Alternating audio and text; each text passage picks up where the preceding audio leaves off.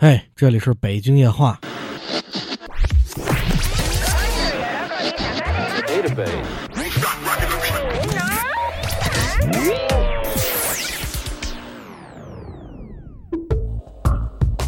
欢迎各位收听北京话，我是 L V。呃，今天一块来聊聊电影吧，咱们聊聊北野武的《座头市》。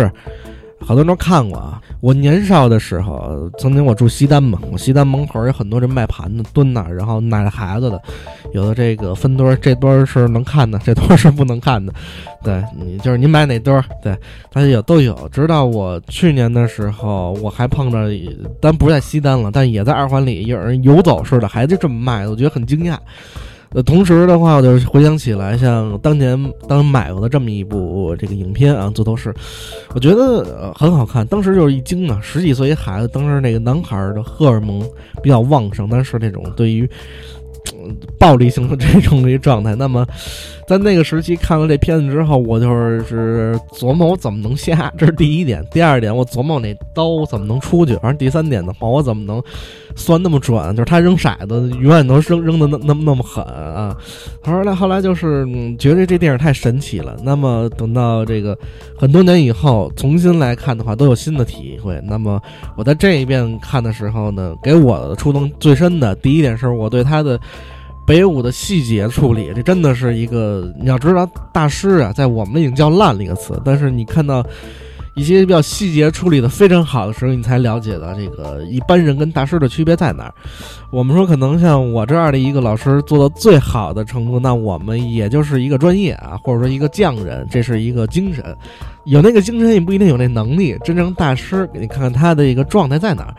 音乐我本老本行呢，我不想说太多，我们就是一带一一带而过吧。这是我们前面那一段主要聊的是音乐这块儿。首先呢，你他的音乐上面啊，我们听了很多的这个，就是你觉得很舒服，没有什么很硬的地方，但是你会突然被他带进那个场景，突然一大段音乐出出现，没有任何的剧情。我从我小我小的时候觉得很奇怪，就是他怎么没剧情呢？就跟我们听歌就一伴奏，你是听不下去。但是后来呢，我们开始从事音乐行业，你会发现那个唱其实并不关键，重要是那个编曲。呃，你再看这个电影呢，它重要的不是那个剧情，是它所做的这些架构、这个机位、这个角度，让你能看到一个别人做不出来的东西。我觉得这个很好，很好玩的一个事，在我来看。嗯，那么他的音乐上边的一个我认为比较厉害的一个就是他的日本本土化，他把所有东西都处理成了一个在当时情境下的这么一个可发生的一个事情。比如说他在下雨的时候，那么走过去一个镜头从伞移过去，那边就是。地里边有三三三两个人啊，三五个人啊，在那儿就是你看的，就是可能就是种地的嘛。那么因为下雨太高兴了，就跟中国那劳动号的时候，里边都开始跳，就是那种场景，你可能就是在非洲在下雨的时候，你能看见一堆人那儿扭大屁股，对的。但是日本，你就觉得在当时的情境下，你觉得这个东西可能是有点无厘无厘头，但是你会觉得就是那么的恰如其分。这个很难拿他这个度，这个度就是那么差那么一点，就是找不到，让他给拿到了，我觉得非常好。除了舞蹈之外，就是你发现很多时候他的这音乐，包括说他最后尾部分的拿杆的那个桶啊，那帮人那个地方，我真的想骂街了。你看完他，你就再也不想做音乐行业了。真的，一个做导演，他做视觉的，让你觉得他在把音乐处理达到一个很高的一个境界之后，你不想再看这个行业。对，这个是我们老百姓是做不到的一个地方。而且你会发现，他的很多东西其实都是外来舶来品。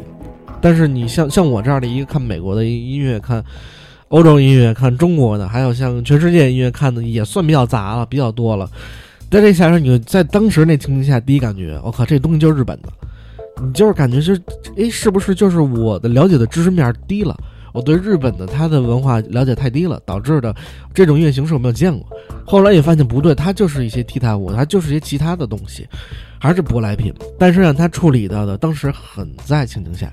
呃，我觉得这个是很厉害的，这是做高级了，把低级的东西做高级了。你如果像中国的导演的话，上来我估计就是一个变成小品了，一个剧情啪一转位，一堆就很奇怪的在那露了很正面阳刚的笑容，在那跳一些很奇怪的舞蹈，让你都浮想联翩。我觉得这个的始作俑者可能还是印度人，印度人发挥这发挥到极致，无论什么片子中间必须有一段舞蹈，非常的积极阳光，一堆一堆人跟跳春晚似的那种状态出现了。但是他的他的处理到最后会有一个很大胆的，但是那个大胆的最后用一个很好的一个结局给收了了。我觉得我那个是做高，又又是再次做高级了，就是我们所谓叫升华了。但是我们老百姓说法，但是做很高级。呃，这是他对我对音乐，他音乐的这个了解，我们不聊太深，因为他他的音乐处理的实在太好了，有有点我不想不不想说了，说的我已经我已经从音乐行业老师改行做一个主播了，真的真的真的是做一个电台了。我不想再聊音乐了，那我们下一段跟大家来聊聊今天主要要聊的话题，就是北野武他在你所看到的一个剧情下，我们不聊那么多，他他其实有很多面可以抛开，我们不聊剧情，我们不聊他的很大的东西，因为作为中国的这些。老百姓们，我们一般说话说很大，一聊就一聊就聊这个二环里的事儿，一聊呢就就聊美国啊、日本，你聊的很大了。我们还是要细节吧，就是我们就说一个场景，就是他在结尾的时候动刀的一个镜头，很快的一个镜头，但是那个镜头他处理的非常高级，高级到大家就会觉得哦，就这么结束了。哎呀，这个这个很就知道很厉害。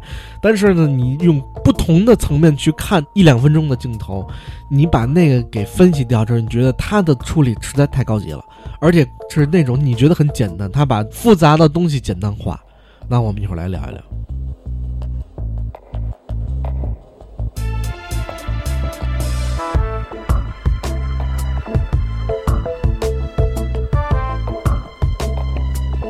北野武他这人呢，怎么说呢？他这个人就除了爱电影之外，他有他跟成龙很像，这个。接触黑道的比较深一点，对，就他可能也是混迹黑黑社会嘛，对吧？所以就是你看他的电影里边很多，除了暴力之外，就是除了暴力之外就是血腥，对他他都接也接触色情，他什么都接触，都是这种走的是非常野的路子，呃，但是也直插心灵的，原因是他的你看做的很多的这种刀。砍了之后，要么就直接手指头断了，要么之后这血直接滋出来，就是那种很奇怪的滋，而且颜色都是鲜红的。但是它不像美国片，美国片就是很傻很真实。你一刀下来之后，我能让你看见剁下来之后组织结构是怎么切出来的。这是美国电影。日本电影呢，它就是这种，你做到之后，它让你感觉说就是很爽。然后有没有让你看到很真实的东西，并没有。都是一些表层的东西，但是它在这种很简单的表层上面给你做的很深。举个例子来说，像它在结尾的时候，它其实结尾是我就认为是两个结尾并行嘛，一个是跟服部啊他的这个最后的一场决斗，另外一个就是跟他所谓黑社会老大啊这么一个呃最后的这所谓的这个电影的交代吧啊，那么精彩。的地方，他还是跟服部，因为服部他做了很多扣，然后最后想扣到说这个人很厉害。那么为什么服部一出手就输啊？你就是觉得哎，这个人那可能差的这个能力太多了。其实也不一定，也不一定，因为之中有很多交代。呃，这做错事他也是有点毛，有点毛。但是你可能说在里边你看着他是一直哎，就是很很很厉害，一直都很厉害。但他也问过很多问题，就说我跟他，你认为谁厉害？然而他也是做很多思想思想斗争，但他如果真的是比服部高很多的话，最后也不会受伤。服部跟他这样决斗，我觉得是特别关键。比如说，服部在脑子里设想了一个我该这么打，然后呢，在他这个所设想的蓝图里边已经是完胜了。可是没想到结局时座头是赢了，玩的心理战，心理战。他跟毛爷爷玩的一个东西，所以你做打的时候呢，一反手直接赢。你觉得，哎呦，我操，这太高级了。那高级在哪儿？今儿主要聊这个。呃，其实你看他那当时用那个刀啊，服部他所用的是一个太刀，这个刀身是特别的长的。如果他是正手拔刀的话，基本上就是做头时瞬间就是逼近，就直接给封喉了啊，或者说直接就是给宰了。你要觉得不信的话，你看看整个电影的最开始，初次在酒馆相逢的时候，那么其实已经解释过这个问题了。那服部他为了避免啊，就是再重蹈覆辙，那么于是呢就改用的是反手刀拔刀，所以你能从电影里看到。那么，其实这哥们他曾经设想了一次嘛，就是俩人在打的话，那么如果同时用反手刀的话，因为他本身看的最多是用反手嘛，那他同时用反手刀的话，首先一出手，俩人都不会死，都是对上了。那么呢？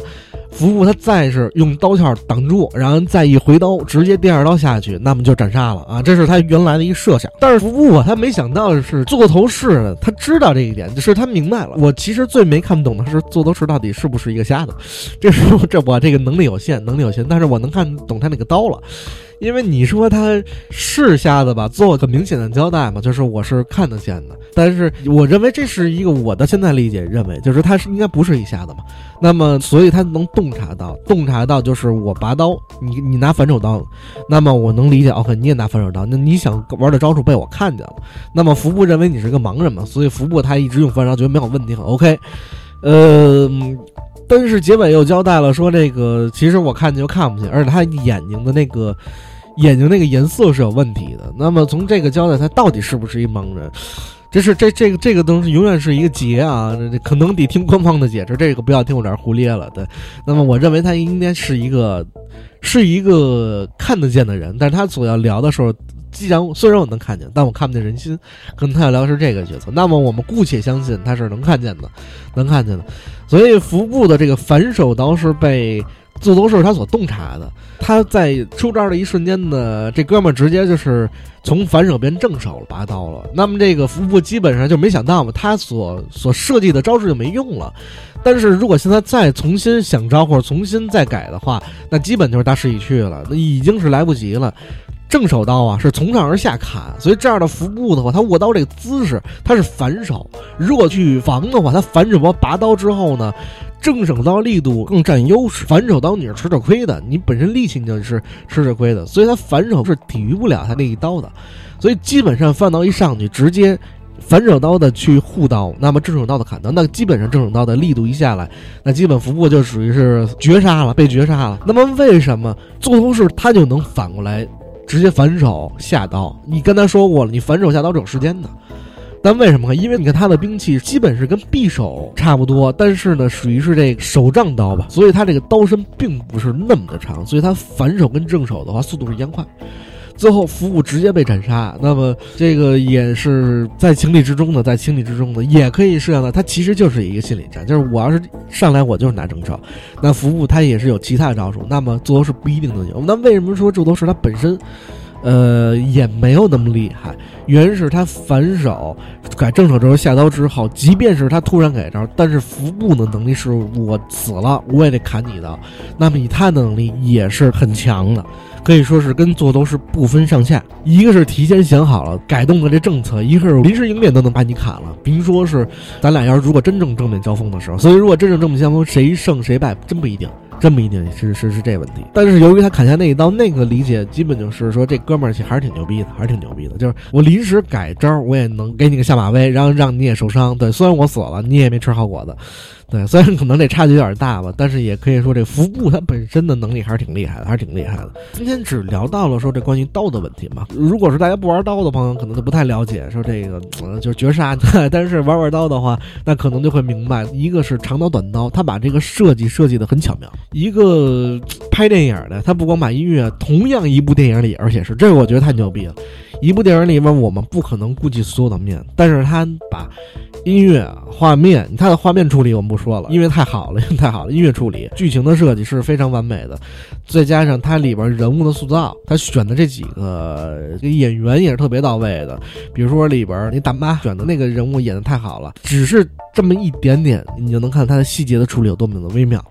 这个就是说，所谓一个匠人跟大师的区别就在这儿，对他把细节处理到你无法想象的好，无法想象的好，这是一般来不了的，好吧？今天北京电话就跟大家聊聊电影儿，呃，好像从来没聊过电影，没聊电影，大家都走走关注，走走关注，评论转发也大家帮忙给上上力，上上力，然后呢，我尽快给大家把这欧洲史给继续更上，继续更欧洲史，然后往后呢，我们会再重新讲一下文艺复兴。